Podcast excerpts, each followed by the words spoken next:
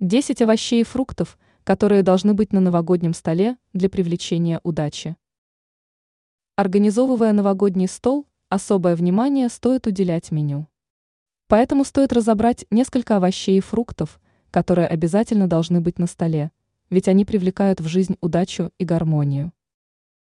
Мандарины. Начнем с классики – мандарины.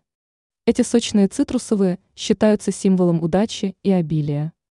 Их яркий аромат наполняет дом праздничным настроением. Гранат. Гранат на новогоднем столе – это не только вкусно, но и символ богатства и роскоши. В некоторых традициях красные зерна граната ассоциируются с богатством и процветанием.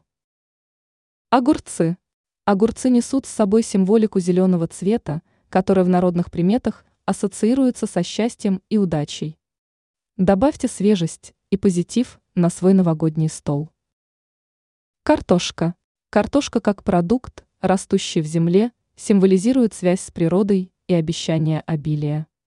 Она также является отличным дополнением к разнообразным новогодним блюдам. Яблоки. Яблоки часто ассоциируются с любовью и благополучием. В народных приметах они считаются символом семейного счастья. Подайте яблочки в виде пирога, компота или просто свежими. Томаты. Красные томаты ассоциируются с благополучием и удачей. Считается, что они могут приносить защиту и положительные изменения в будущем году. Лук. Лук считается не только важным кулинарным компонентом, но и защитным символом от злых духов. А если этот ингредиент не добавляется в существующие салаты, лук можно просто замариновать. Апельсины. Апельсины, как и мандарины, приносят солнечную энергию и жизненную силу.